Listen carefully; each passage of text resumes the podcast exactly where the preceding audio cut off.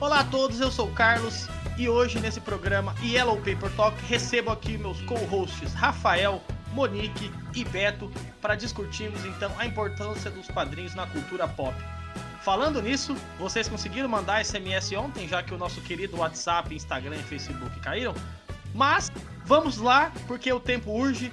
Rafael, apresente-se aí para a nossa audiência e nossos amigos e nossos leitores e nossos colegas e todo mundo. Bom, espero que todo mundo esteja me ouvindo aí agora, né? A resposta é sim, para eu poder começar a me apresentar.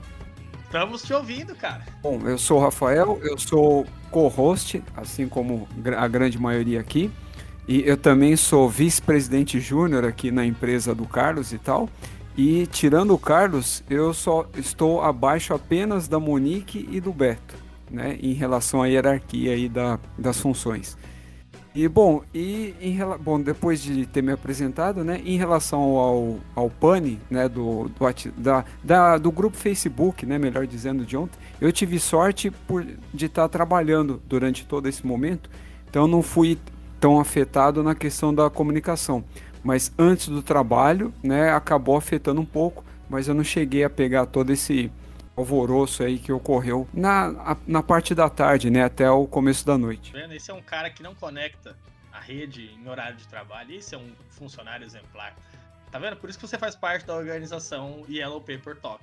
Monique, sentiu muito a necessidade de mandar SMS para seus amigos, revisitar colegas, ver um filme, trabalhar? Nossa, não, não deu nem tempo para isso. Eu, eu achei que eu tava sem internet, né? Que a última mensagem que eu mandei ficou parada. Aí depois eu, na pausa, dei uma entrada no Twitter e vi aquele enxurrada de memes falando sobre o Twitter estar reinando agora, né? Aí eu me deliciei com os memes, porque eu adoro uma bobeira, né? Não Mas não fez falta, o Telegram supriu. Olha aí. Betão, você sentiu a necessidade de ficar mandando mensagem pros amigos? Já que você. Mas o Beto, ele é um cara que não tem esse problema porque ele é cringe, né? Então ele liga. Então ele não sentiu a necessidade, ficou tranquilo aí. Se apresente-se aí, meu querido cringe, o cringe mais belo dos quadrinhos aqui. É, boa noite, galera, ou bom dia, ou boa tarde, depende do horário que você está escutando esse podcast. Cara, eu não senti, não. Eu tentei mexer, obviamente, acho que todo mundo tentou fazer isso, mas falar que senti falta mesmo, não, cara.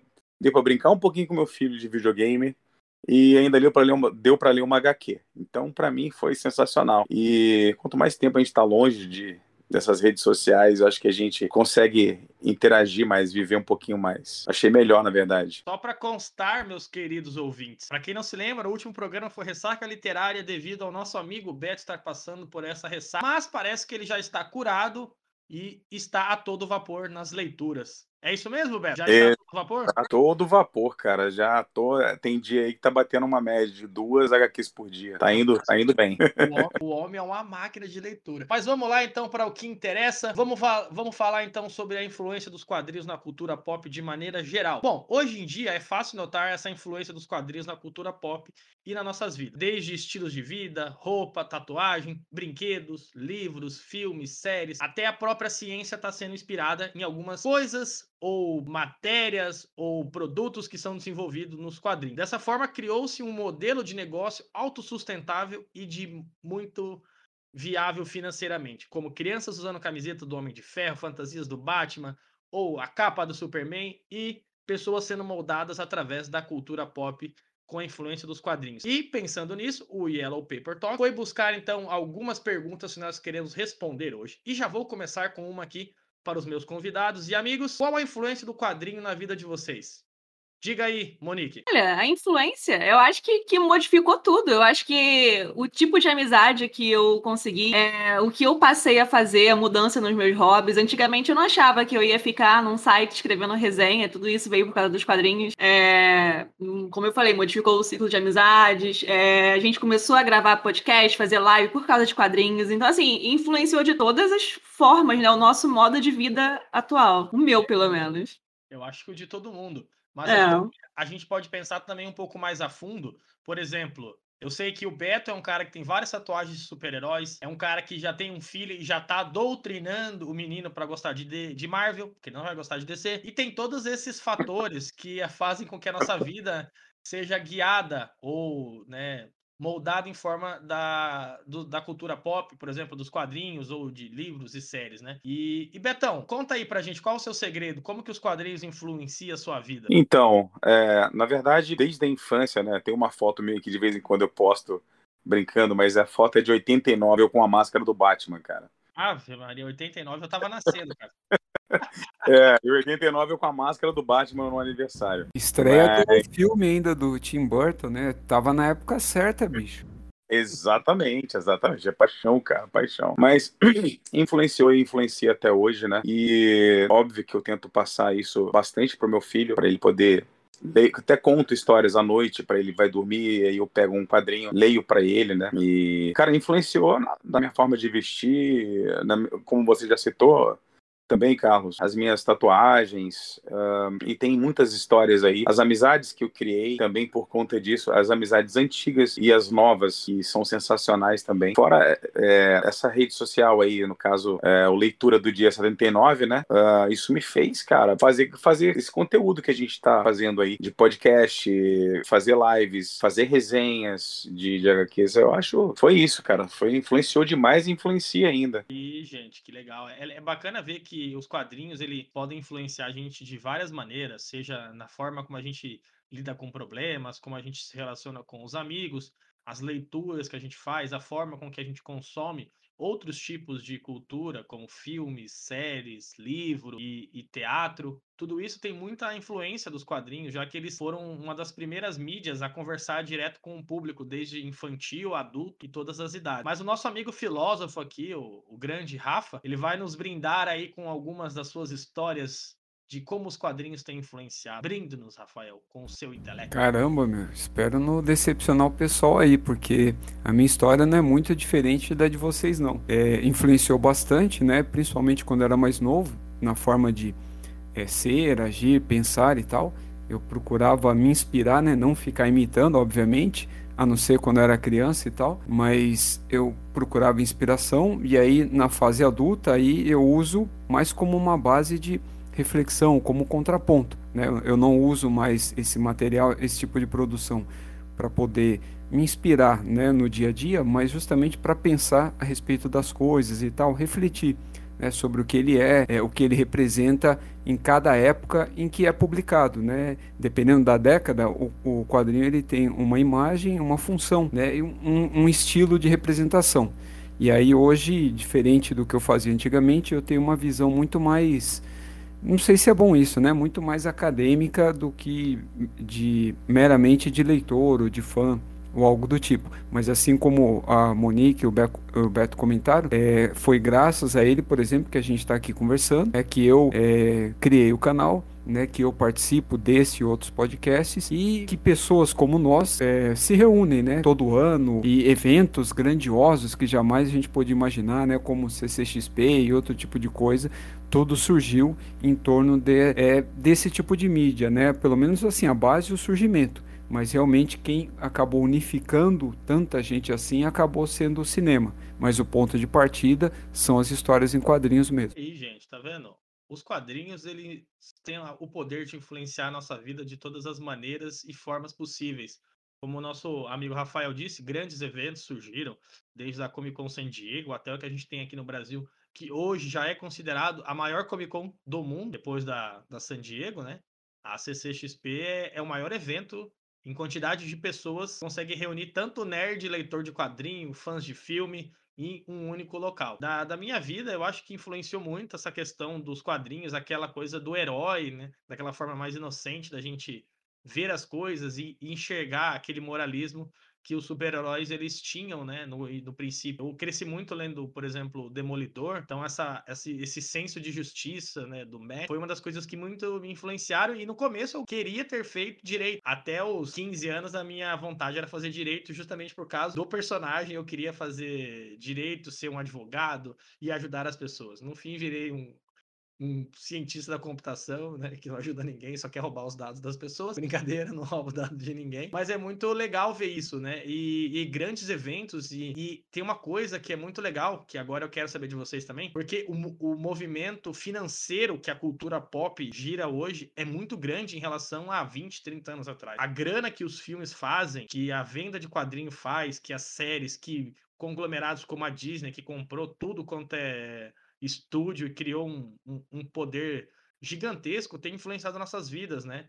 Então eu queria saber de vocês se tudo isso fez com que os quadrinhos perdessem um pouco a importância, né, de servir como base, já que hoje você tem os filmes que se auto que andam sozinhos, digamos assim, não precisam mais se inspirar nos quadrinhos, eles podem criar novas histórias. O que, que vocês pensam sobre isso? Vou começar com o Beto. O que, que você pensa sobre isso, Betão? Olha, cara, na verdade, a influência é, para o mercado realmente foi, foi bem absurda. Até os quadrinhos já fizeram isso, né? Lá nos anos 80 também, é, com Guerras Secretas, né? Vendendo bonequinhos na época também, eles já tinham essa ideia, né? E hoje o material para criançada também, às vezes, ele produz só para isso também, né? Esse a gente está falando de um nicho específico, basicamente de super-heróis, né? Porque tem outras vertentes também aí que não, não entram tanto nesse, nesse assunto de vendas assim. Falando falando de super-herói, cara, mochilas, roupas, é, calçados, meias, é, é, muita coisa, cara, muito brinquedo também que se produz por conta disso. E a questão do filme, ele ele teve um marco, eu creio eu, assim, é, para minha geração diferente, era completamente diferente, né? A gente lia os quadrinhos e o filme não se produzia ah, pela mesma quantidade que se produz hoje. E não tinha também essa, é, essa riqueza de detalhes e essa tecnologia que se utiliza para os filmes de hoje. Mas é, eu acho que da trilogia do Batman, do Nolan lá, e depois uh, O Homem de Ferro, acho que foi entre 2005 e 2008, se não me engano.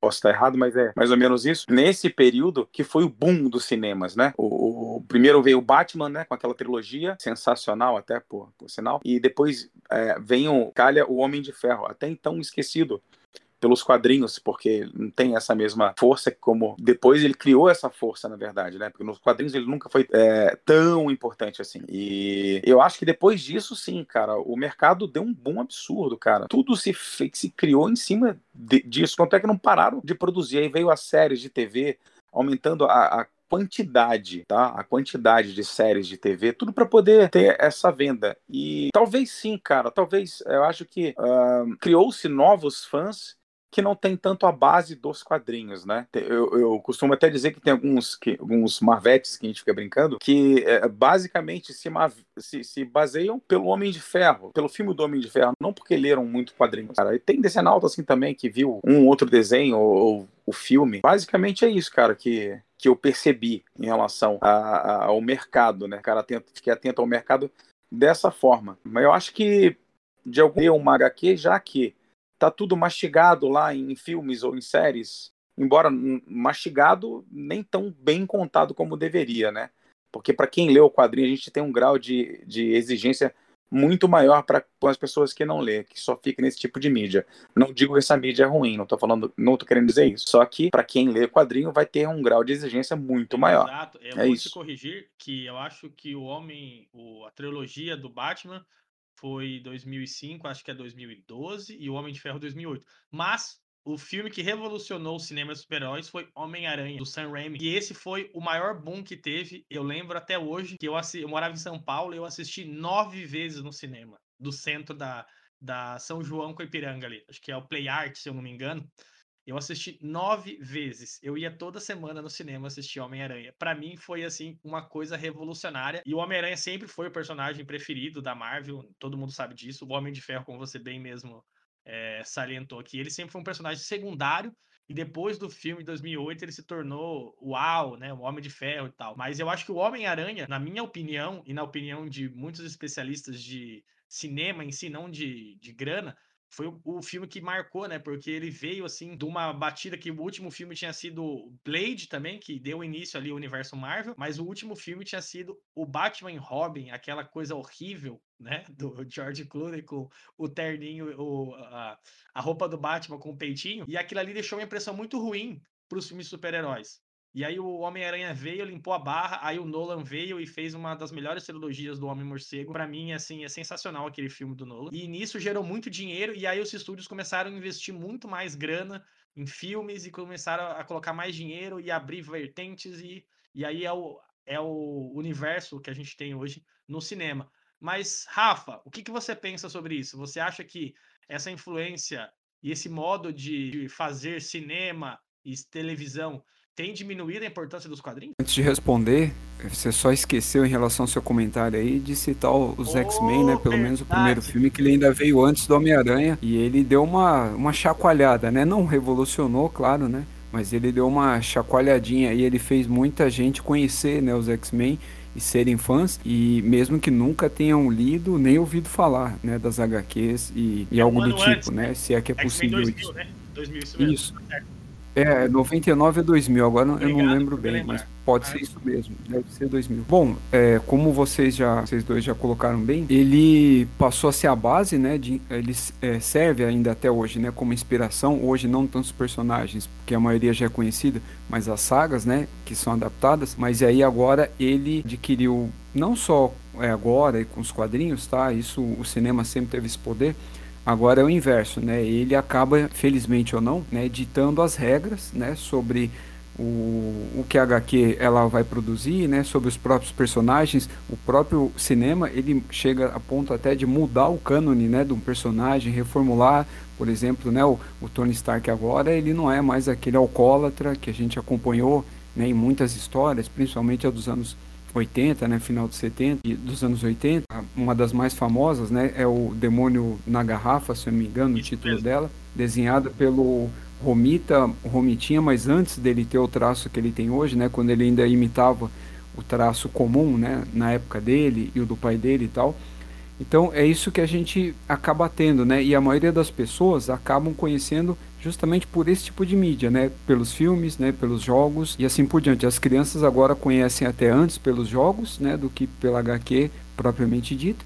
E os adultos é mais pelos filmes. Tanto que as pessoas que eu conheço assim no trabalho ou qualquer outro lugar, eles não leem e quando leram quadrinhos só na infância e geralmente é a turma da Mônica algum do, do Super-Homem, né, Batman e Homem-Aranha, mas tem uma lembrança muito vaga a respeito disso. E a, a ideia que eles têm, o conhecimento que eles construíram, foi a partir dos filmes que eles assistem hoje. Tanto que se você argumenta, conversa com eles é, a respeito do filme e ficar preso né, ao contexto do filme, eles conseguem interagir e tal.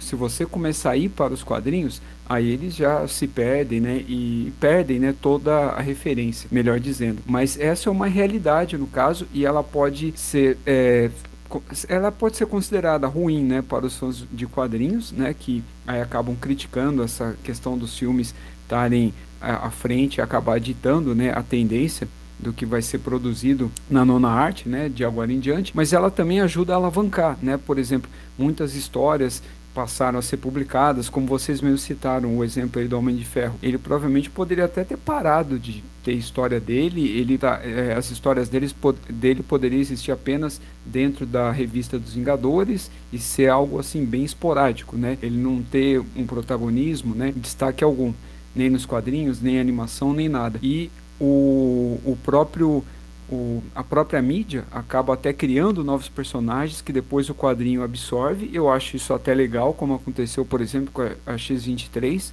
né, com o desenho lá dos X-Men Evolution, que é uma baita personagem, em muitos momentos hoje até melhor que o próprio Wolverine. E o, a questão da, da Arlequina também, que ela foi criada para animação né, do Batman Animated Series e aí depois ela foi introduzida também no universo das HQs e ela também acaba fazendo algo que aí se incomoda os fãs. Por exemplo, ela acaba é, resgatando personagens, né, que no quadrinho eles já, tinha, já tinham morrido ou tido até uma história alterada e aí justamente porque a animação ou o filme ele estava adaptando um arco antigo e aí a HQ para aproveitar esse boom, ele reintroduz o personagem na forma antiga dele, aí gerando alguns erros assim de continuidade, né, à primeira vista, pelo menos. E, gente, muitas informações sobre os quadrinhos, sobre essa influência. O microfone do nosso amigo Rafael está com pane, mas não tem problema. É... Monique, e você? O que, que você pensa sobre a influência dos quadrinhos hoje na, na cultura pop, no cinema em geral, assim? Você acha que. Eu estava pensando muito nisso que até os meninos citaram, como eles, as pessoas hoje são mais influenciadas pelo que elas viram no cinema, mesmo sem nunca ter conhecido os quadrinhos. E eu acho isso muito legal, porque isso gerou um boom de pessoas que se tornaram novos leitores, né? Nós conseguimos novos leitores através dos filmes. Pessoas que talvez nunca fossem se aproximar de uma história em quadrinha e que foram ter interesse através dos filmes. Eu conheço pessoas que não gostavam de quadrinhos antes e que hoje não perdem uma estreia. Sempre que elas ouvem falar que vai sair um novo filme de super-herói, elas querem assistir, nem que seja pela curiosidade, sabe? É, não por ter se tornado tão fã, assim, de alguém especificamente. E essa mídia externa, trazer leitores de, de quadrinhos é algo muito interessante. Tipo, meu filho estava jogando um jogo essa semana e lá ele viu a Kamala Khan, que ele não conhecia, ele nunca tinha ouvido falar. Aí ele falou assim, eu quero ler sobre ela. Quem é ela? Eu nunca tinha ouvido falar nela. Aí eu achei muito interessante, que aí dali ele me pediu para ler uma história sobre a Kamala Khan e uma personagem que ele não conhecia, que ele conheceu através de um jogo. Então, assim, a gente acabou invertendo é, a ordem, né, do, das pessoas que conheceram os quadrinhos. Não só aquelas pessoas que conheceram como crianças, que foram alfabetizadas com os quadrinhos, né? A ordem se inverteu. E eu acho isso muito positivo. Eu só acho que isso se torna negativo quando as pessoas veem um filme e sem conhecer a origem do personagem e gera aquelas críticas, sabe, a respeito dele, sem saber como era a, a origem principal que foi o que aconteceu no quando ia sair o Aranha Verso. Não sei se vocês chegaram a, a, pegar isso, mas eu vi muitas críticas na internet de pessoas que, que não, não liam Homem-Aranha, que não conheciam, e que fizeram a crítica sobre o Homem-Aranha ser negro, porque, ah, isso é lacração, isso é inclusão, e elas não sabiam que ele teve uma origem nos quadrinhos. Acho que, sei lá, se não me engano, foi pela 2011, algo assim. E elas criticaram isso, gerou uma confusão, assim, na internet a respeito. Aí, para mim, esse é um, um, o lado negativo da história. Eles não conheciam o Miles Morales, é isso? Isso. Nossa, não sei se você chegou a acompanhar isso, esse boom de críticas. Não. Você lembra? Teve muita gente Graças que achou Deus, que escapei. achou que era por causa de lacração ou inclusão e que eles mudaram o Homem-Aranha sem saber que era um Homem-Aranha de um outro universo, que ele existia nos quadrinhos e que eles não tinham inventado isso pro cinema, sabe? E ele é uma homenagem então... ao Barack Obama, né? Sabe? Aí eu achei. Essa parte é negativa, porque a pessoa não foi procurar saber o porquê disso, né? É, ver qual era a origem daquele personagem e tal, porque ela só conhece através dos filmes, aí ela vem querer fazer aquele velho discurso de ah, fizeram com o personagem, mudaram ele, mas na verdade ela, ela que não conhecia. Na verdade, não, é, o, o Miles Morales foi criado pelo Bendis, eu acho, no universo Ultimate, se eu não me engano. Não tenho certeza foi. É isso. Foi, não, isso mesmo. foi isso mesmo. E no, no é, Homem-Aranha, no Aranha Verso, não existe só o Miles Morales, existem outros Homem-Aranhas. Tem o Porco-Aranha, tem o, o Homem-Aranha japonês, tem todos os tipos. E a galera sempre tenta ir mais por esse lado. Tem muito disso nessa galera que só assiste os filmes. Não estou criticando quem só assiste o filme. Eu acho que é válido, como a Monique citou, e você pode se interessar pela história do personagem e vir a pesquisar mais nos quadrinhos ou simplesmente na internet. Você não precisa comprar já está consumindo. Porque se mais pessoas consumirem o filme, significa que a gente terá o universo Marvel, o universo DC nos quadrinhos por muitos anos. Porque enquanto estiver gerando lucro, Sim. os caras estão fazendo. Depois que parar de dar dinheiro, eles vão parar de fazer.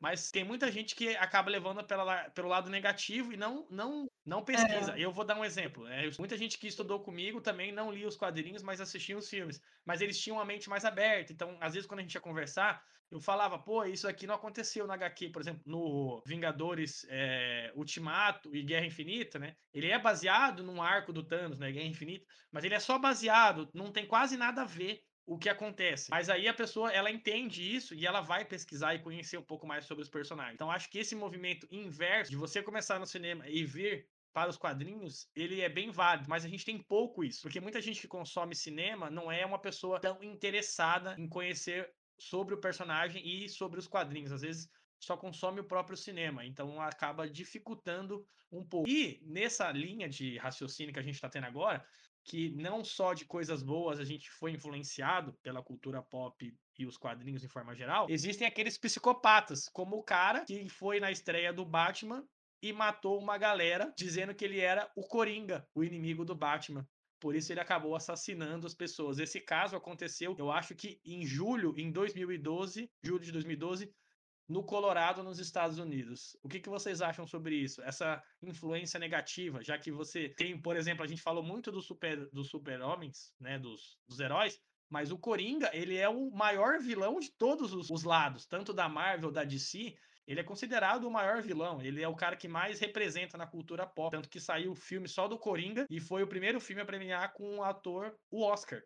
Só para você, para a gente ter uma ideia de qual a importância do personagem de maneira geral. O que vocês acham desses retardados que ficam aí se inspirando nos vilões para matar as pessoas? Acho que é uma comparação válida, porque é a mesma coisa que a gente comparar o pessoal que fala que os jogos deixam as pessoas mais violentas. Na verdade, isso é um pretexto, sabe? Talvez ele já fosse desequilibrado antes e ele iria fazer isso independente da inspiração, né? É, eu já, ele já poderia já ter vontade de fazer isso, ou o desequilíbrio dele ter iria levar ele a isso em algum momento, mas ele só usou um personagem aleatório para se inspirar, né, para encarnar o personagem que ele ia usar naquele dia. Então eu não, não acho válido, porque porque ele não se inspirou no Super-Homem e foi ser um bom samaritano por aí, por exemplo. Você é um bom samaritano, Rafa? Ué, ele era o Coringa, Monique. O cara acabou de explicar. Eu sou o Coringa, inimigo do Batman. Então, ele falou isso mesmo. Eu não tava atrás desse tipo de inspiração. Eu não tava sabendo dessa é o Carlos que está colocando, mas como ele é o chefe aqui no caso, então eu não vou duvidar não, não, dele. Mas tem aqui, ó, essa Obviamente. matéria foi saiu em 2015 pelo G1. Homem que uhum. matou 12 pessoas em estreia do Batman é considerado culpado. Aí ele deu uma declaração uhum. dizendo que ele é o Coringa. O do Batman, por isso que ele matou as pessoas. O nome dele é James Holmes, culpado pelo homicídio em primeiro grau é. de 12 pessoas. Não sou eu que estou trazendo essa informação, eu só estou é, brindando vocês levantando esse tema, porque a gente pode também é, ter influência negativa, não é só influência positiva. Porque às vezes você já tem a tendência, mas você acaba vendo, por exemplo, muita gente assistiu os desenhos do Coringa dos anos 90, quando surgiu a própria Arlequina, que o Coringa era um psicopata mesmo. Ele, ele fazia e, e, e fazia do Batman, né? Isso muita gente pode às vezes pensar que não pode ser influenciado. Eu acho que pode sim, na minha opinião. Muita gente pode ser influenciada de forma positiva como de forma negativa. E esse cara, coincidentemente, matou na estreia do filme Cavaleiro das Trevas Ressurge. Na verdade, ninguém ressurgiu, todo mundo dessurgiu nesse momento, né? Então, é, é... foi péssimo. Foi para outro momento. Mas é isso é uma coisa que pode acontecer. Você acha que isso é, é, é, é, algo que a gente deveria pensar um pouco mais sobre esses assuntos, ou meu querido Rafael? Eu não sou chefe de ninguém aqui, não, é? Todo mundo é chefe de todo mundo aqui. Não, que você é o patrão, como eu disse, nessa empresa aqui eu sou apenas o vice-presidente júnior. Eu estou ainda abaixo da Monique e do Beto, tirando você, que né, é o é o, é o, é o dono da, da empreitada. É, mas, cara, isso vai muito de encontro, né? É o que a, a própria Monique colocou é, em relação aos outros exemplos que ela deu e tal. Isso tá mais não uma questão de influência em si. Por exemplo, a maioria, né, seria como Coringa e tal. E aí a própria cultura, ela, ela pararia, né, de produzir esse tipo de personagem dentro da literatura ou qualquer coisa que seja produzida aí no caso. É, essas histórias, né, esses, essas criações, elas funcionam muito mais como um gatilho do que como algo propriamente dito, né? No sentido do que você colocou. A gente pode até pegar aquele evento lá de Columbine, né? Que gerou lá o episódio conhecido por meio de documentário lá como tiros em Columbine, que aí eram dois jovens, né? Que aí jogavam. A associação que a mídia fazia era essa: dois jovens é, excluídos que eles jogavam Doom e aí eles compraram armas e aí foram matar os colegas de escola e tal entendeu? Então esse é algo assim muito é, vago, né, muito mal interpretado, mal colocado, que por sua vez gera interpretações equivocadas que aí as pessoas depois vão cair diretamente de pau em cima daquela mídia, principalmente quem não é leitor, né? Por exemplo, só caiu de, de pau em cima de videogames, acusando acusando-os de, de serem violentos e tal. E do jogo Doom, quem não jogava Doom. É a mesma coisa em relação agora aos quadrinhos, só vai né, cair matando quem não assiste os filmes, né, quem não é, lê, lê os quadrinhos e por aí vai. É, mas é isso mesmo, a gente também tem que entender que existe um sensacionalismo com esses tipos de informações, né? Com essas, essas manchetes sensacionalistas que vendem muito. Ah, jovem assistiu filme e matou as pessoas. Esse do Colombino, ele, ele foi engraçado porque teve vários filmes em relação a esse atentado e foram feitos vários estudos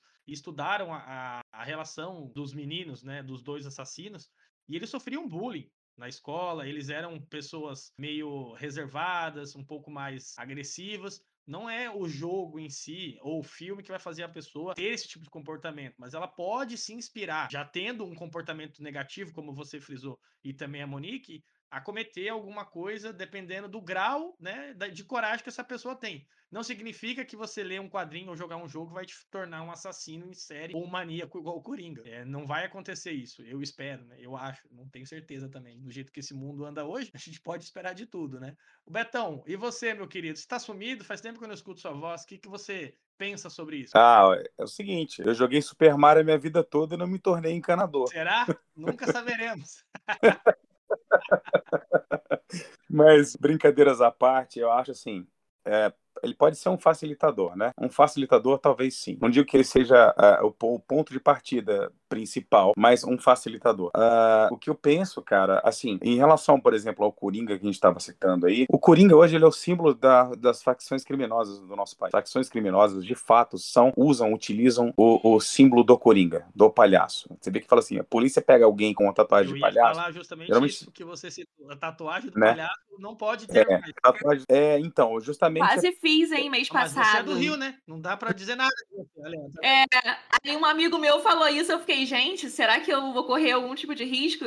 Porque eu amo é... aquela foto da piada mortal do Coringa com as mãos na cabeça, sabe? E eu queria tatuar ela no braço, aí acabei é, fazendo não, outra não, coisa não e deixei mais pra frente. Não faça. Olha, eu vou falar uma coisa muito séria com vocês que aconteceu até é, comigo também. Eu tava viajando, tava na Praia Grande, na verdade na Vila Caiçara, que é um, um pedaço um pouco mais, lo mais longe, assim, da, do centro da Praia Grande. E aí um cara foi consertar lá, um, deu um problema na fiação lá da, da casa onde a gente estava de praia lá. E o cara que trabalha lá olhou para mim assim, ele viu minha tatuagem, por exemplo, do Justiceiro. Eu tenho uma tatuagem do Justiceiro no braço esquerdo, e aí ele pegou e falou: Cara, posso te falar uma coisa, cara? Desculpa, eu nem tenho intimidade com você, mas eu queria falar uma coisa contigo, cara. Se você vai na praia, se você puder, se puder é, esconder um pouco essa tatuagem, cara, acho que vai ser bom para você. Eu falei: Caramba, por quê? Falou: Cara, porque ele, é, caveira, eles associam a polícia, cara. Então, assim, um bandido, os bandidos podem olhar para você eles, e eles podem querer, sei lá, fazer alguma coisa contra você, porque achar que você é da polícia especial, que as forças especiais, eles utilizam, agora eu vou explicar para vocês, as, as forças especiais do, do, nosso país utilizam o símbolo do justiceiro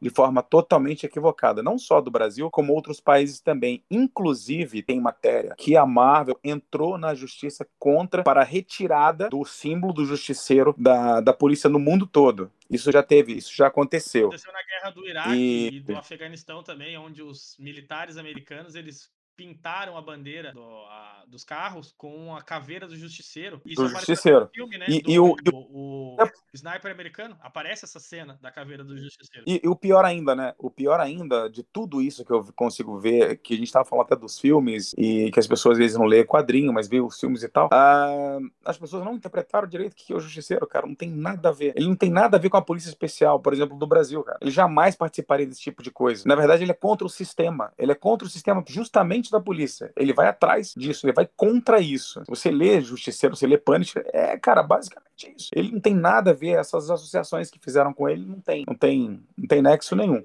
Betão, mas não te cortando, mas complementar, existem muitas pessoas que leem o Justiceiro, leem Juiz Dredd, leem vários anti-heróis que são contra o sistema e apoiam o nosso querido presidente. Então também tem uma falta de, é. de consciência sobre a relação das leituras, de como ela influencia. Porque tem muita gente que lê e acaba não entendendo qual que é o objetivo do personagem como um todo, né? É, é, exatamente. de maneira errada, né? A gente até conversou é. sobre isso na. Politizado. Na, em questão sobre a censura, dos personagens politizados, que as pessoas às vezes leem o quadrinho e não sabem sobre o que ele se trata. É, exatamente. Mas, então, é, só complementando mesmo, então, esse, essas duas citações são interessantes da gente abordar, que é o Coringa e, o, pelo lado da Marvel, o Justiceiro, né? Um, cada um no seu utilizado, um pro bem, outro pro mal, e de forma. É, no caso do Coringa, talvez estejam utilizando da forma correta. Agora, por exemplo, eu vou falar uma outra personagem que ela é utilizada pelas meninas Só que também elas não entendem nem sabem o porquê da Arlequina existir. Né? O fato da Arlequina estar tá ali, ela pode ser bonitinha e tal, tem um corpo bonito, ser toda sexy, beleza, maravilha. As meninas acham legal, vou me fantasiar de Arlequina, eu adoro a Arlequina. Na verdade, ela não adora a Arlequina porque ela não sabe, cara. A Arlequina é uma, uma mulher doente. Ela era uma profissional da saúde, entendeu? Que simplesmente ela surtou. Ela é uma pessoa completamente surtada e ela acompanha um psicopata. Então não é legal acompanhar uma pessoa que é desse tipo, desse porte.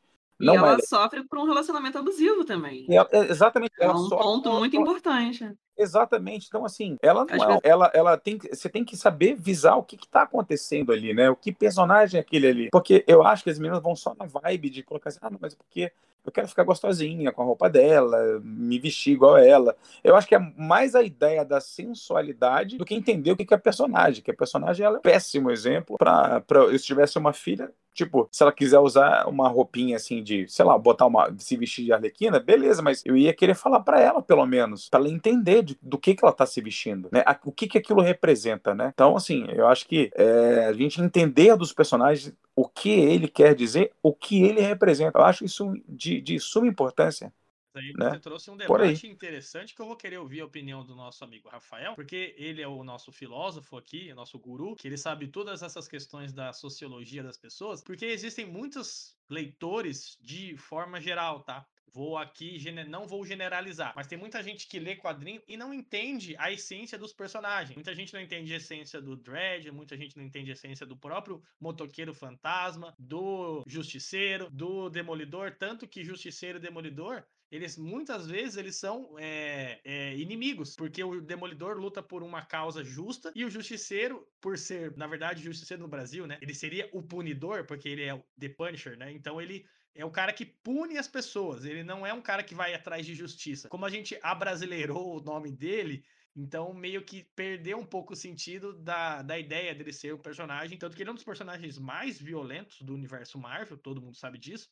As HQs dele sempre foram, depois dos anos 90 ali, até nos anos 90, para maiores de 18 anos, por ter um grau de violência muito explícito, como o próprio Juiz Dredd também tem um grau de violência muito explícito, é, são, são quadrinhos para maiores de 18, né? Então tem essa também essa forma de leitura. O Rafa, você acha que muita gente acaba não sabendo o que, que ela está lendo sobre os personagens e interpreta de forma errada, e isso influencia a forma como outras pessoas enxergam os personagens? Cara, como o, o Beto falou em relação ao ao exemplo, né, no caso que ele deu da Arlequina, como a gente havia discutido, né, é, a mídia, né, televisiva é o que acaba influenciando. E ela de certa forma não vende tanto os personagens, né, dessa maneira, né, a no seu Coringa lá que eles até mostraram ele, né, como né, um sociopata, um, um tipo de psicopata e tal, mas é, as pessoas na verdade elas compram a imagem, né, por isso de querer se vestir e tal,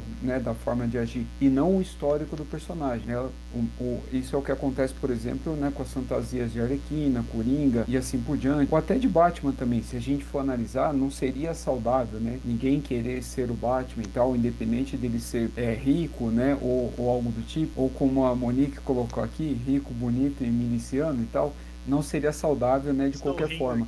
A questão no caso, a questão no caso do justiceiro, as pessoas acabam se identificando, né? ou melhor, há uma identificação é maior porque ele não está é, alocado né, no mesmo lugar em que o Coringa, a Arlequina, por exemplo, personagem né, que beiram a loucura, né, ele, ele não está no mesmo lugar porque ele nunca, é, ele não reside no hospício, né, diferente desses personagens aí no caso, e porque ele, ele tenta fazer justiça, mas ao mesmo tempo estando contra o sistema, né, e as pessoas, né, principalmente como o, o Carlos acabou citando agora, é, que defendem, né, o governo atual, por exemplo, sem fazer crítica nem nada, só estou comentando, é só uma constatação, eles se identificam muito com esse tipo de, de postura, né? De um, um, governo, no caso, que ele se coloca, né, como alguém contra o sistema, mas assim, o sistema, né, depois a gente descobriu, é, é, é contra a mídia, né, e o sistema judiciário né? principalmente o Supremo e tal. Então as pessoas se identificam muito justamente por essa posição, essa imagem que o justiceiro tem.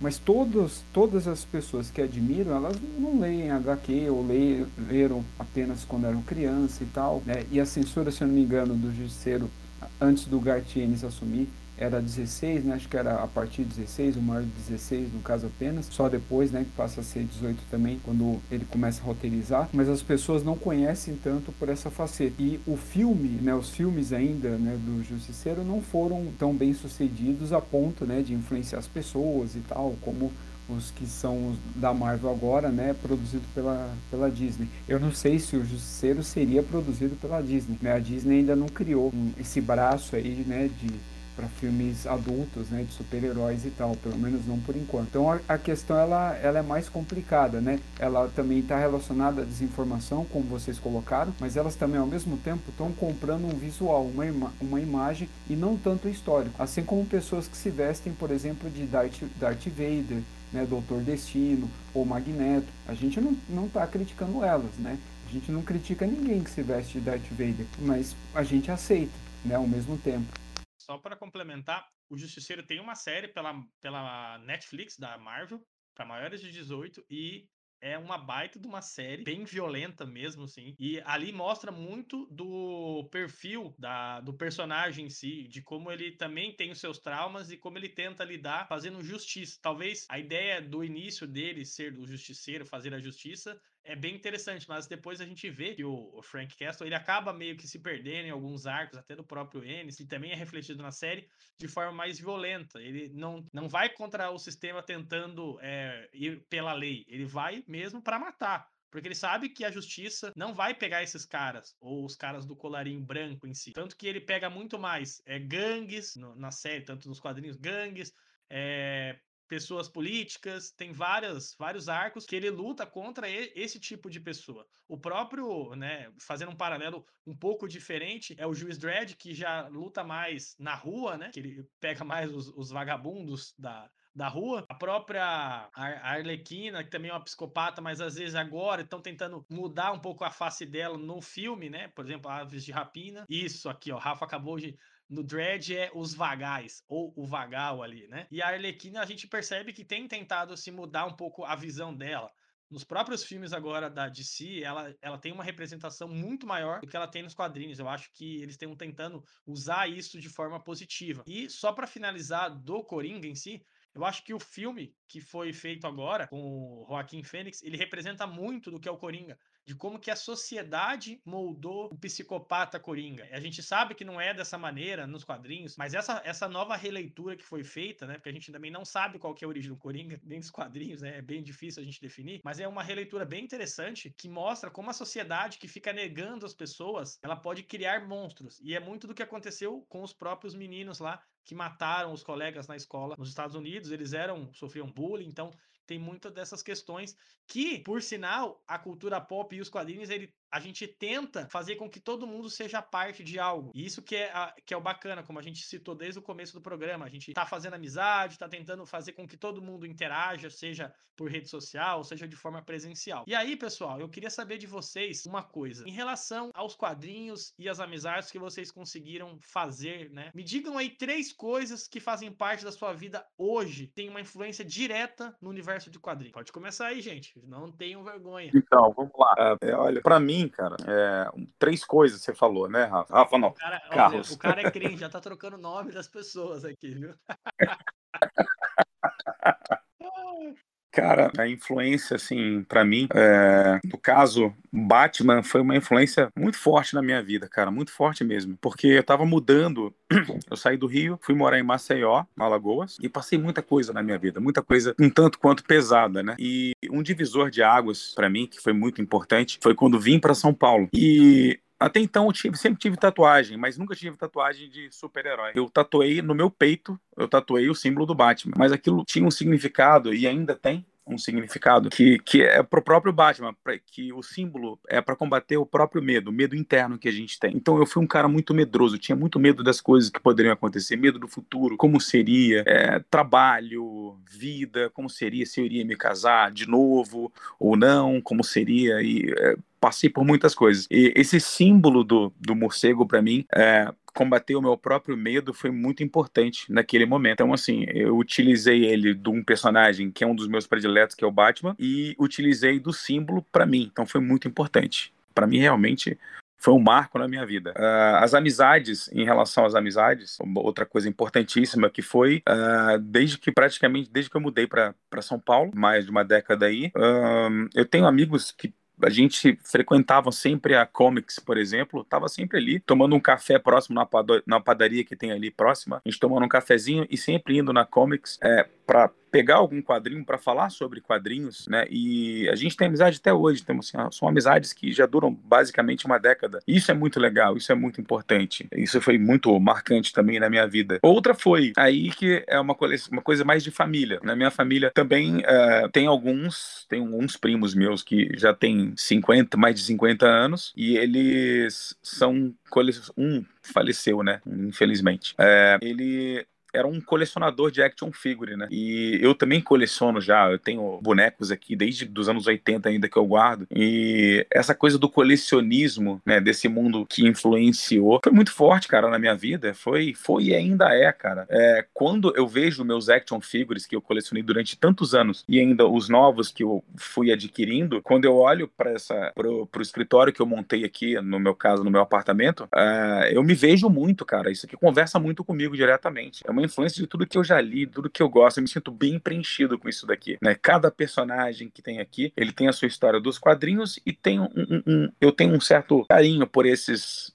objetos que tem aqui, né? Fala, pô, não pode se apegar a coisa material. Cara, mas se ela não é bem por aí, né? Creio que seja pelo, pelo que me lembra, pela memória que me traz, né? Então acho legal, cara. Foi muito importante todas essas etapas aí que eu acabei de comentar, né? Você pediu para citar três, então essas aí foram fundamentais para mim. É isso aí. E você? Quais são as suas três suas três etapas, os seus três momentos, ou suas três coisas? Pensei em algumas, e assim como o Beto falou do, do Batman, eu sempre lembro do super-homem por um senso de humanidade, mesmo que nem sempre a gente se sinta fazendo parte desse mundo. Eu acho que tem umas lições bem bacanas. E um outro tipo de quadrinho que traz muitas lições, assim, que foi muito importante para mim, foi do universo do Sandman mesmo, porque por mais que os perpétuos sejam quase como deuses pra gente, seres supremos e superpoderosos, você vê que o Sandman se trata praticamente do amadurecimento deles e do aprendizado deles ao longo das eras aqui no nosso mundo que o próprio Morpheus não era um homem muito sábio no início e que ele foi aprendendo depois. Foi preciso aqueles anos de aprisionamento para que ele fosse é, aperfeiçoasse a humanidade dele, por mais que ele não seja humano. A própria morte também. Então, assim, foram dois, dois universos diferentes, mas que sempre me trazem para esse senso comum, assim, de, de humanidade, em como ver o mundo e como amadurecer e mudar as nossas perspectivas de de vida, sobre as pessoas, sobre, sobre tudo, até sobre mim mesma. E o terceiro, com certeza, foi o estilo de vida que eu adquiri ao longo dos anos, sobre as amizades, sobre o que eu passei a fazer. Eu comecei a arrumar amigos no mundo dos quadrinhos em 2005, por aí, no Orkut, numa, numa Orkut, comunidade do Coringa. Não assim, não, viu? Essas pessoas, é, são pessoas que foram meus amigos até hoje, de lá para cá, eu não parei. Então, assim, é, foi algo que transformou a minha vida. Foram amigos que talvez eu não tivesse feito se fosse através de, de, de outros meios. E foram atividades que talvez eu também não tivesse iniciado é, se não fosse por isso. Porque até o primeiro podcast que eu participei foi, era o Labirinto dos Geeks, foi em 2015, se eu não me engano, 2014. Também foi por causa desse grupo de quadrinhos que eu fiz amizade na internet. Então, assim, acho que ele acabou trazendo trazendo para o meu mundo algo que talvez não viesse a fazer parte se não fosse isso. Labirinto dos Geeks. Não existe mais, mas talvez você ache em algum lugar ainda. Labirinto dos Geeks. Perdida por aí. Ai, mas é, é, é, bem interessante a gente ver essas, essas questões de como a influência né, dos quadrinhos, da cultura pop em geral, por exemplo, no nosso corpo, na nossa forma de agir, na nossa forma de se relacionar, de socializar com as pessoas. Então, isso é bem, bem legal. Mas eu vou deixar o Rafa responder e depois eu respondo as minhas três. Rafa, diga aí, meu querido amante da filosofia, seu vagal, quais são suas três influências que te regem aí no mundo da cultura pop? Amante vagal da filosofia, eu gostei do, da alcunha aí. Cara, eu, eu não sei se eu posso citar três, né? Mas foram épocas da vida aí que acabaram marcando a gente de acordo com a experiência. Um, algo que é interessante, que ela perpassa né, todo esse nosso histórico né, da, é, relacionado à nona arte e vai continuar passando, é a questão do abandono, né? Não eu falo é, de nós, né? Algo relacionado a nós mesmos, mas que a gente a, a, constantemente acaba abandonando, né? Seja por questões pessoais, porque está cansado, é porque né, não tem grana, não tem tempo, é algo do tipo. Antes era mais fácil abandonar porque a gente só tinha assim, era quadrinhos de super-heróis, né, os infantis e tal. E aí a gente tinha alguma coisa, né, relacionado ao a quadrinho europeu, que no caso era mais Tex mesmo, né? O material da Bonelli que chegava aqui, no geral era só o Tex. Aí, vez ou outra, aparecia algum outro personagem. Então, era mais fácil de, de você abandonar. Quando era criança, então, era apenas os personagens que me marcavam, né? Como modelo, que a gente acabou de citar, a Monique falou do Super-Homem, marcou bastante né, o próprio Homem-Aranha e tal. Mas aí já na fase adulta, eu lendo o material mais antigo, né, de, dos anos 70 e aí depois 80, o que me marcou muito, né, no caso, foi o, a fase, né, do Capitão Marvel da Marvel, né, não da DC, e principalmente toda a fase, né, da Marvel escrita pelo Jim Starlin, né, isso me influenciou bastante, né, me marcou muito positivamente e me influenciou até academicamente falando mesmo, né, é, inclusive até me ajudando a escolher, né, a minha área de formação e tal. Então eu devo bastante é, a ele, né, o trabalho que ele fez na Marvel, algo que, por exemplo, não foi um, um, a literatura, né, não foi em livros que eu busquei esse tipo de coisa, é, não foram os livros, né, que me, lega, me levaram a minha formação e tal, ou ao que eu sou hoje. E eu sempre li, né? Ao mesmo tempo que eu lia, lia quadrinhos, eu lia livros também como eu leio hoje. Não na mesma quantidade e tal, mas eu sempre lia. Então, ele, os quadrinhos têm essa, essa importância, apesar de vir e mexe a gente acabar, né? abandonando por algum motivo aí no caso. Mas é isso, cara. Acho que em resumo, isso é o que, que eu acho que vale a pena ser citado gente, o Rafa ele trapaceou aqui esse vagal, ele não falou as três, mas eu vou, vou te perdoar, porque você citou a fase do Jim Starlin aí da Marvel e, cara, eu gosto muito dessa fase, é muito boa mesmo. Bom, eu acho que na minha concepção, o que me fez, me influencia e, e até hoje tem um, um, poder muito grande na minha vida, cara, eu sempre gostei de filmes de super-herói, livros e quadrinhos de super-herói, e, e eu acho que uma fase muito interessante é a do Demolidor ali de 2003, que é do Bendis, e logo depois vai para do, do Ed.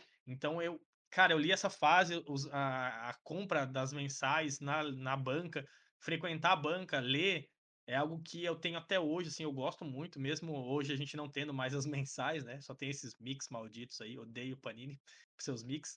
Mas eu acho que isso é uma coisa que eu tenho até hoje, assim, de comprar, ler. E, e uma coisa que eu gosto e que eu pude fazer mais agora é essa questão do debate, de conversar com pessoas que estão dentro do mesmo ciclo social de, de gostos, de cultura. Né? A gente sabe que quem é fã de quadrinho sempre vai gostar de cinema, vai gostar um pouco de jogos, de literatura, e isso é bem legal as amizades que a gente consegue fazer com esse universo dos quadrinhos e da cultura pop, né? Eu tinha um amigo que a gente sempre ia pro cinema junto, na época não tinha numeração das poltronas. Eu lembro que eu fui assistir Homem-Aranha 3 e a gente tinha que chegar muito cedo no cinema para poder pegar os melhores lugares lá em cima, porque não tinha é, número, né? Você podia comprar qualquer ingresso e pegar a poltrona que você quisesse. E aí você, tipo, comprava pipoca e esperava na fila. E quando você entrava pro filme, já acabava a pipoca, porque você ficou comendo na fila. Então são esses momentos, assim, que eu me lembro muito, poder compartilhar, né? Que graças à cultura pop tem me ajudado. Estou recebendo aqui comentários negativos sobre o meu hate contra a Panini. Estava demorando para falar sobre a Panini. Desculpa, gente. Eu tinha que falar disso.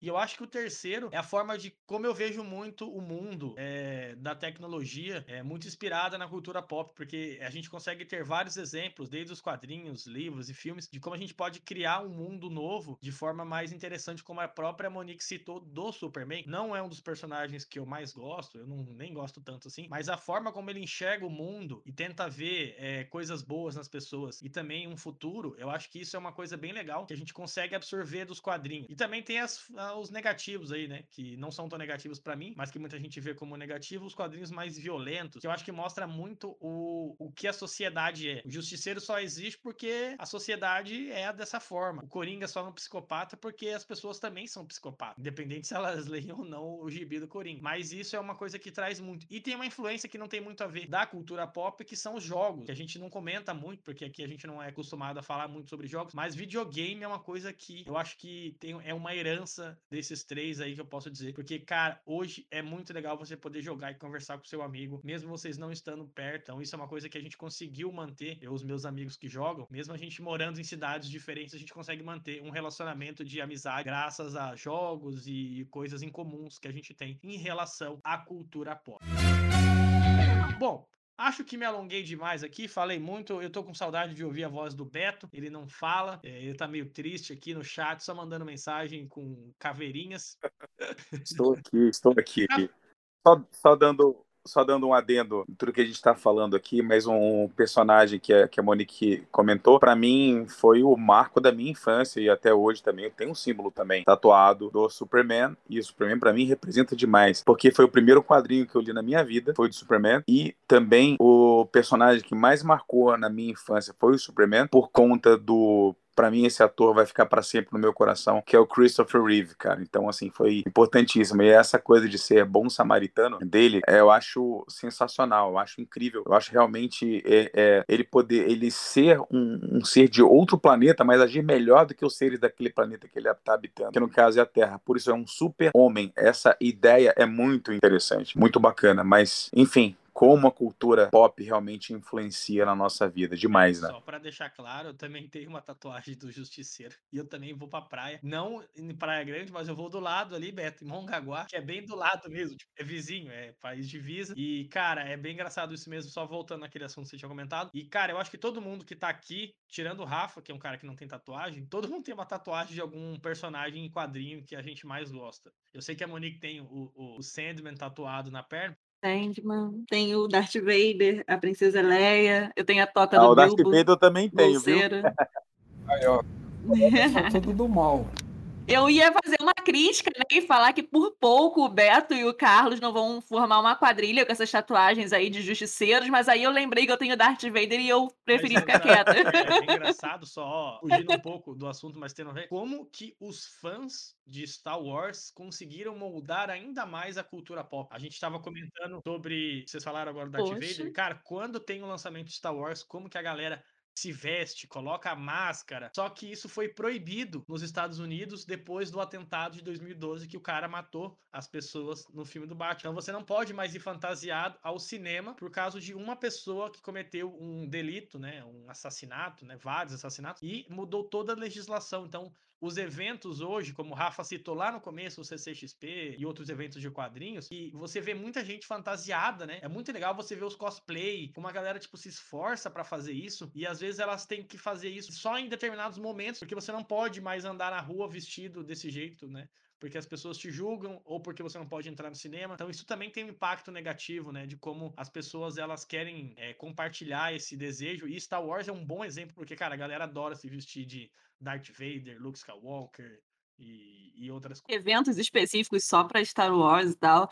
E eu acho bacana que a gente fala muito dos eventos como oportunidade de ver coisas novas e conhecer pessoas, mas a gente esquece que, tipo, economicamente, como esses eventos que foram inspirados em quadrinhos e que hoje são mais abrangentes, né, para cinema e tudo mais, e as animações, como eles mudaram economica, economicamente a vida de muita gente. Tem gente que vive desses eventos, tem gente que vive para fabricar é, essas roupas que os cosplays usam, é, pessoas que fazem que uma, antes era uma antes da pandemia, uma vez no ano, duas vezes no ano, era certo ter alguns desses eventos, não só Comic Con, CXP, mas assim como os eventos de anime super famosos também tem pessoas que fiz, faziam, eram responsáveis por fazer excursões, é, então assim movimentou financeiramente a vida de muita gente que passou a trabalhar diretamente com esses eventos. É tão sério isso, né? É tão e, certo isso que você tá falando, Monique, que a coisa se expandiu tanto que tem um monte de hamburgueria aqui, nerd aqui em São Paulo. Tem, por exemplo, a aquela da varinha lá do Harry Potter, tem a hamburgueria do Harry Potter. Já teve uma que até que fechou, mas teve uma hamburgueria do, do Star Wars aqui Essa em São Star Paulo. Wars, a Disney tem, mandou fechar, porque Mandou fechar, é, exatamente. Sim. E tem a.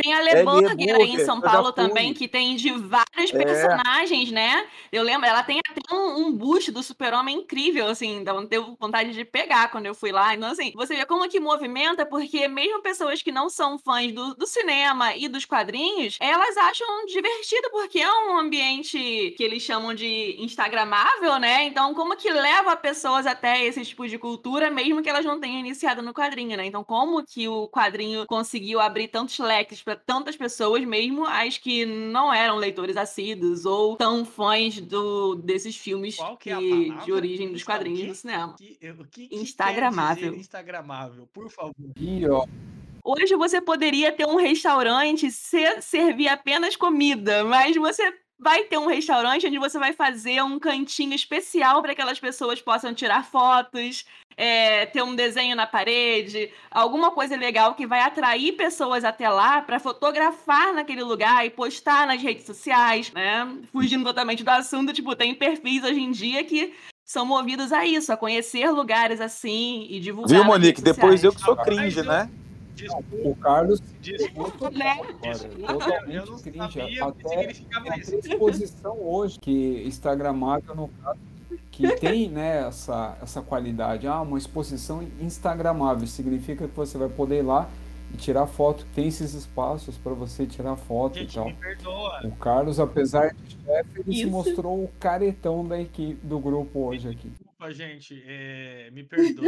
Eu não sabia porque eu voltei faz pouco tempo o Instagram. E eu tô na bolha. Ó, o nosso podcast também é Instagramável. Então, se você quiser usar a nossa logo para compartilhar nas suas redes É sociais, você também está liberado para isso. esse podcast, porque eu não sou instagramável, tá vendo? Isso é um absurdo. Eu estou decepcionado com, esse, com essa equipe, com o meu vice-presidente júnior, Rafael, esse filósofo vagal, que não me disse o que significa instagramável. Mas, gente, para fechar, Isso quer dizer que você não vai pagar a não, gente, não vou então pagar é ninguém isso? porque a- a- as ações baixaram, o Guedes não, não fez o nosso paraíso fiscal movimentar dinheiro com o nosso serviço. É, né? Você, você não investiu nas, nas offshores, né? Não. Se- a Tá gente vendo? se lascou. Eu, eu também não abri Pô, PO da, do Yellow Paper Talk ainda. Quando eu abrir, a gente vai ganhar dinheiro. Fiquem tranquilos. Gente, para finalizar, eu queria agradecer vocês e fazer a perguntinha mágica aqui. Vocês acham que vocês seriam as mesmas pessoas hoje se vocês não tivessem, se vocês não tivessem lido quadrinhos na infância? Vocês fossem o outro lado da força? Realmente não. Que silêncio que ficou agora. Vocês estão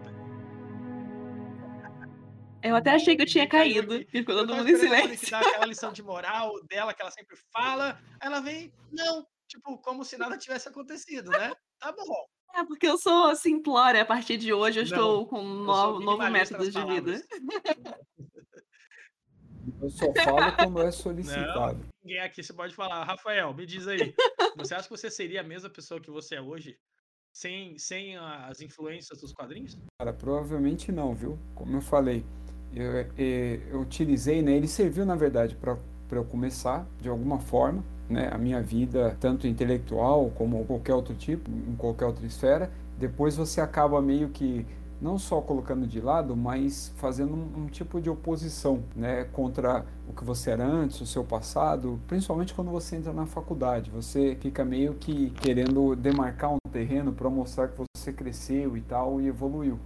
Mas ao mesmo tempo que eu fiz isso, eu fiquei acompanhando, né, o cenário durante toda a minha graduação e tal. E aí depois, né, algum tempo depois, eu voltei com tudo e tal a ler, com muito mais até assiduidade, né, intensidade e assim por diante. Então, assim, não, não tem como. É, eu devo tanto a questão dos quadrinhos, né, quanto a própria filosofia em si, né, quanto a minha própria vida de estudo mesmo. Vendo, Monique? Isso é uma resposta, não é? Não. Verdade, eu me senti esperar intimidada agora. agora. Porque o Beto, ele tá calado, cara. A gente já vai te liberar, Beto. Fica tranquilo. Nove e meia, né? Você falou, né?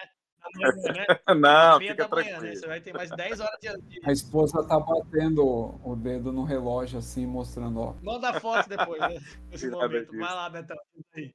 Tem nada de... Ah, cara, se não fosse isso que eu tô vivenciando, pra mim esse negócio de ah, tem que ser meio termo, tem que ser não sei o que. As pessoas têm essa mania, né, de julgar. Cara, eu falo que eu sou 80, 8 é muito raro, né? E porque eu prefiro viver a intensidade do que daquela coisa meia boca, né? O meio termo pra mim é meia boca, metade, meio. Meio pra mim não é bem por aí. Eu gosto de intensidade, depende para que o que e pra que você vai fazer. Mas é, eu acho pra mim, cara, é, se não fosse isso, talvez eu ia investir em outras coisas que, é, que são legais também. Tem um monte de coisas bacanas, mas eu vivencio um pouco de tudo, cara. Eu acho que por isso que eu não enjoo, sabe? Porque não é só esse nicho de coisas nerds. Eu acho que isso faz parte intensa na minha vida, até porque as tatuagens já são uma representação disso até. Mas eu faço outras coisas, eu gosto de praticar esportes, eu gosto de jogar futebol, gosto de andar de longboard, eu gosto de fazer outras coisas. Sou, já fui músico, já toquei na noite, eu gosto de música. Então, assim, é, eu acho que, é por aí, cara. Não é. Daria para viver com outras coisas, sim, mas é, seria aquele mundo um pouco mais sem graça, né? Porque isso aqui me ajudou um monte de coisas a melhorar o meu diálogo, a forma, até na época que eu estudava, faculdade e tudo mais, cara. Quando você começa a interpretar os textos, né, as leituras que você faz por conta disso, dos quadrinhos, quando você leva para o lado acadêmico, embora minha, minha, minha área da saúde, eu sou fisioterapeuta, mas ele facilita na forma de você interpretar, na forma de você enriquecer o vocabulário. Então, eu acho de suprema importância, assim, sabe? Eu acho que, que, que bom que eu não, não, não existiu essa possibilidade que eu tô nesse mundo nerd, graças a Deus. Tá vendo, Monique? Agora eu quero ouvir sua resposta depois dessa. Ai Tá de vendo? mim se eu não Ai de fosse mim se eu. eu não fosse eu. Mas é engraçado que o próprio. Vou falar uma. Tem uma fala aqui do, do Chicó, do Alto da Compadecida, que ó, representa bem o Beto. Já fui homem, já fui mulher, porque o rapaz, o cara já fez de tudo. Já tocou na noite, já, já eu sou surfista, skatista, filósofo. Cara, você já fez de tudo, Betão. Eu te admiro, eu acho que a gente tem que fazer de tudo um pouco na vida, não ficar preso em uma linha só. O nerd hoje ele é muito mais avançado, né? Se você pensar 10, 20, 30 anos atrás, um nerd andando de skate, um nerd jogando bola é algo inimaginável para aquela época. né? Eram mais presos numa redoma, né? E num, num, num grupo muito fechado. E hoje estão em todos os lugares e conseguem compartilhar consegue mais com Beto já foi até justiceiro na praia. Eu só não sei o que ele fazia lá, mas ele era isso também. Ai, ai, meu Deus, Betão, o cara é justiceiro andando Não, vela. vocês são demais, vocês são demais. Na minha opinião, eu acho que eu não. Eu só vou, só vou falar uma coisa, eu vou fazer a Monique. Nunca existiria Yellow Paper Talk se eu não fosse nerd, se eu não gostasse de, de quadrinhos. Porque tudo que. Conhecer vocês, conhecer todo mundo, é, é o que a gente é hoje, né? Que moldou a gente, é a forma como a gente interagia com os amigos, com o que a gente se relacionava, com o que a gente passava o tempo em casa. Então. Isso é o que a gente é, então não tem como mudar. Não tem como pensar se eu soubesse como seria se eu não fosse agora. É, uma bem, é bem isso mesmo. Eu acho que a gente tem que agradecer muito essa oportunidade de ser conhecedor e estar dentro da cultura pop como um todo. Afinal de contas, mal ou bem, aqui todo mundo gera um pouco de conteúdo, compartilha a paixão que tem pela nona arte, ou pela sétima arte, ou pela arte 1, ou pela arte 2. Então todo mundo tá aqui. Estou olhando agora um meme da mulher do Beto. E eu tenho um comentário. É, talvez se não fosse a influência que eu exerço no meu filho em relação aos quadrinhos, ele poderia dizer que quando crescesse queria ser médico ou advogado, mas quando ele era criança e você perguntava pra ele o que ele queria ser quando crescer, só, ele dizia o Homem-Aranha. Filho da Monique andando pra lá e pra cá com a camiseta do Superman. Mas, gente, só para fechar, então, se vocês quiserem dar uma dica, para não ficar muito tarde, uma dica de um quadrinho, ou um filme, ou um livro, ou algo que influenciou vocês na cultura pop. Uma só, hein? Senão a mulher do Beto vai pegar a gente aqui de porrada e não vai deixar a gente gravar mais. Que isso, que isso. então vai começar Começa por mim, você, vamos assim. lá. Cara, todos, se tiverem oportunidade, leiam Superman As Quatro Estações. É Sim. maravilhoso, é sensacional. É um personagem a ser seguido, sim. Ele pode influenciar muitas coisas na vida de vocês. E se vocês tiverem filho pequeno, podem colocar ele, cara. O Superman, ele é sensacional, ele encaixa perfeito. Ele realmente é uma lição de vida e das boas, né? Não tô sendo aquele moralista chato, falso, nem nada, não tem nada disso, cara. É é uma realidade. O Superman, ele, ele, ele, ele é um personagem extremamente rico, extremamente rico. O senso de justiça dele é absurdo. Então, as quatro estações, Superman. Olha aí, uma boa, boa recomendação. Rafa, qual a sua, sua recomendação aí? Eu vou recomendar é, algo relacionado né, ao que eu citei. Como ela foi republicada, mas é, o preço ele não é recomendável, apesar de vir e mexe estar em promoções na Amazon e tal, mas eu não comprei no caso essa é, versão.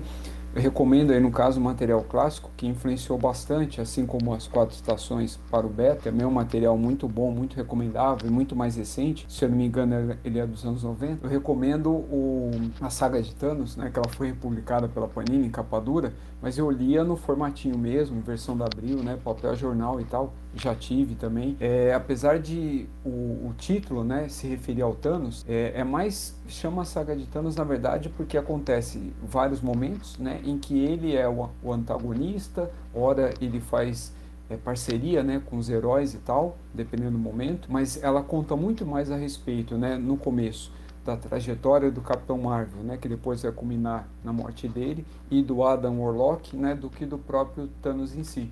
Então eu recomendo bastante né, essa fase, que justamente ela me mudou muito, me influenciou bastante, principalmente na parte do Capitão Marvel, lá quando ele adquire lá a consciência cósmica, né? O conceito que existe fora das HQs e que o, o Jim Starlin né, traz para esse universo.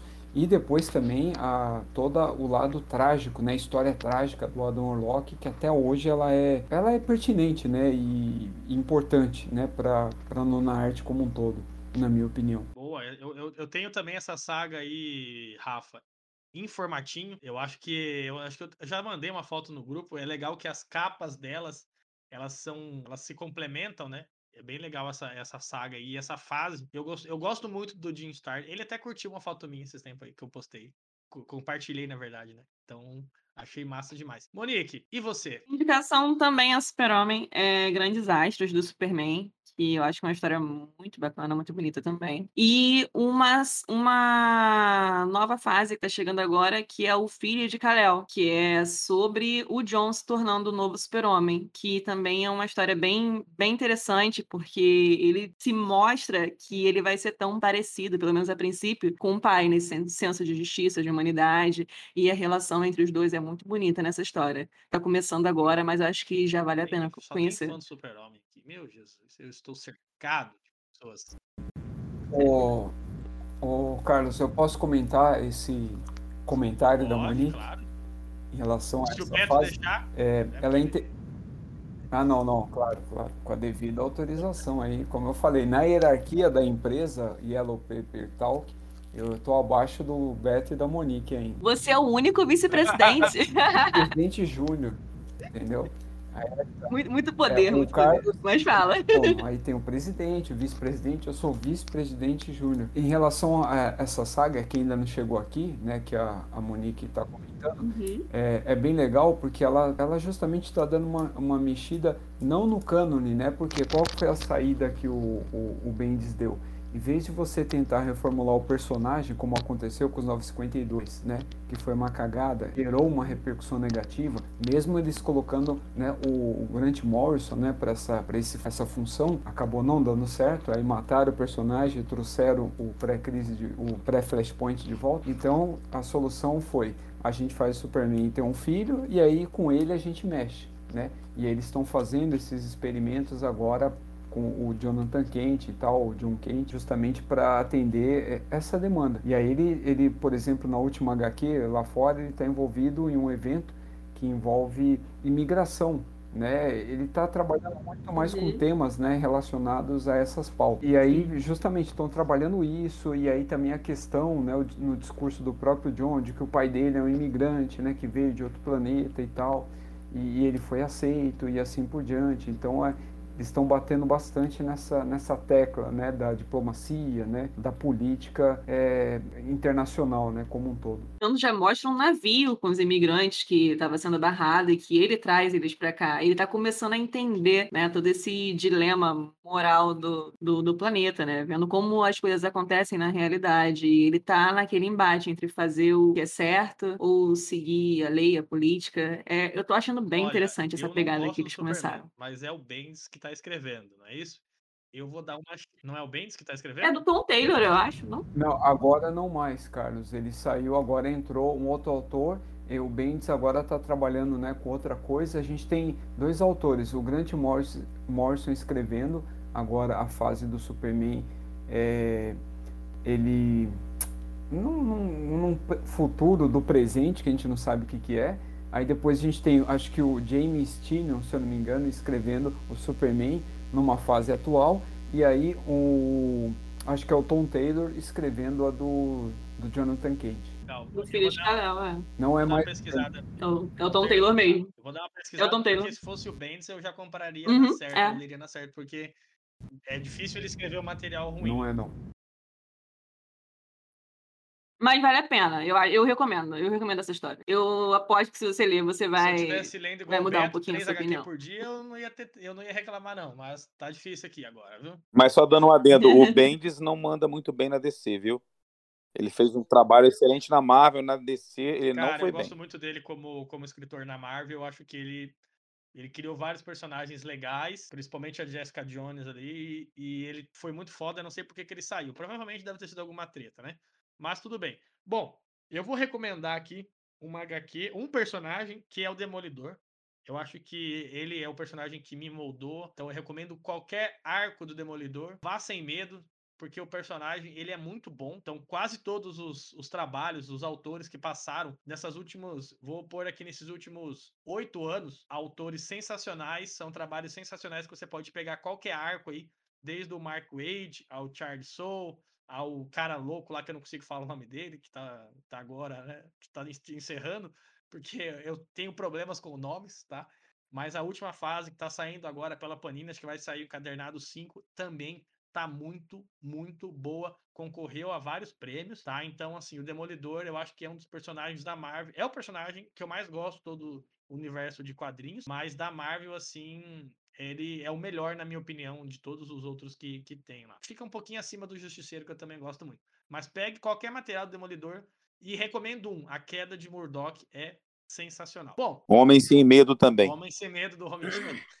do Romitinha, que desenha mal, mas ele sempre tá à sorte, porque sempre tem alguém que faz um roteiro muito ele, bom. Ele, ele, ele dá sorte mesmo, mas eu gosto desse do, do Homem Sem Medo também, é muito bom. Gente, queria agradecer mais uma vez a participação de vocês. Rafa, que bom que você conseguiu participar hoje, não deu miguezinha. Beto, valeu mesmo. Monique, tamo junto. E queria dizer então, se você está ouvindo esse programa e não ouviu os nossos outros programas, eu queria dizer que vai lá, dá uma chance pra gente. A gente é legal. Corre lá e escuta nossos programinhas. Finalzinho aí, gente, deixem no jabá, no Instagram de vocês, se estão participando de algum outro programa, qualquer coisa aí, indicações de, de perfil de vocês aí. Agora é a hora. Eu não vou me mandar ninguém falar nada, vocês falem aí, se matem e comecem quem quiser.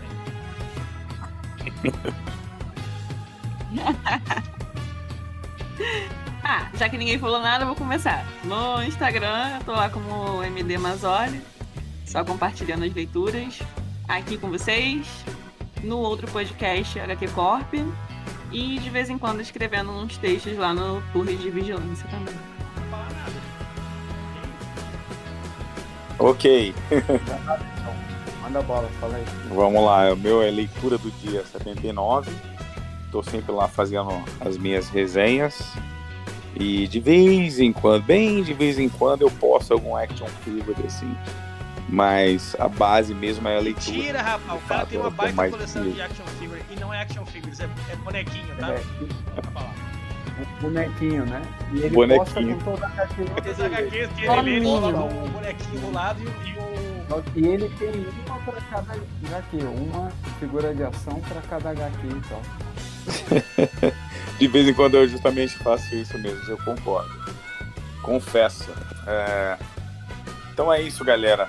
Por favor, deem a oportunidade e escutem todos os outros podcasts que a gente gravou até agora, porque a gente faz com muito carinho. Não é isso aí, pessoal? Faltou o Rafa ali, o cara tá esque- esquecendo você, Rafa. Não, é que a esposa dele já tá do lado lá, então eu vou fazer um encerramento rápido. Que isso?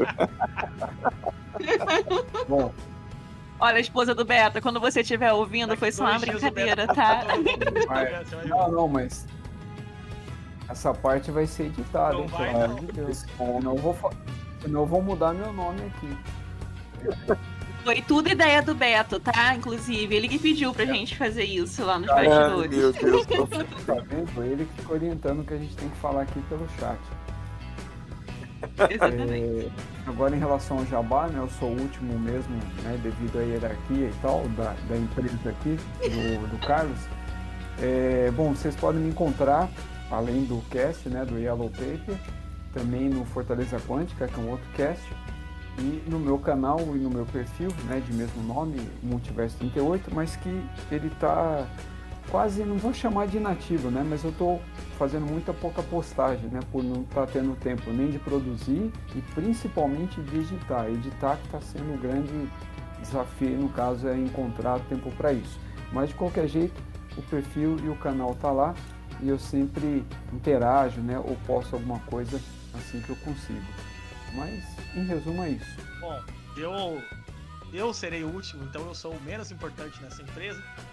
Para quem quiser encontrar a gente aqui do Yellow Paper, tem o nosso Instagram. Não temos canal no YouTube ainda, quem sabe um dia. É Yellow Paper. É só digitar que vocês vão achar nosso, nosso perfil lá. O, normalmente a gente tá postando. Eu, né? Só tem eu, olha, falando, tá vendo como que eu sou um cara coletivo, Rafa? Eu não sou o dono da empresa.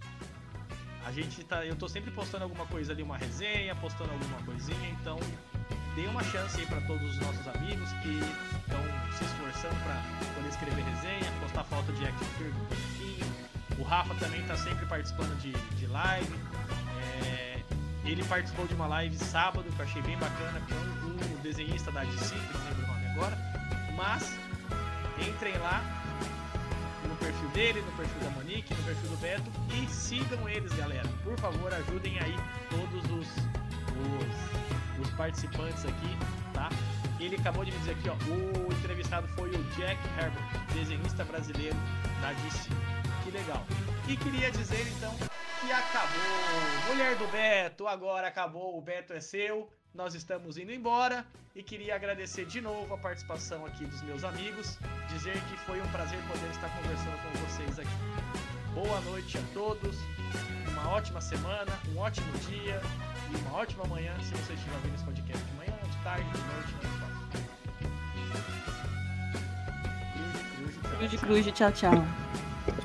Cringe, cringe total. Boa noite, galera. Boa noite. Minha mulher não tá nem aí pra isso.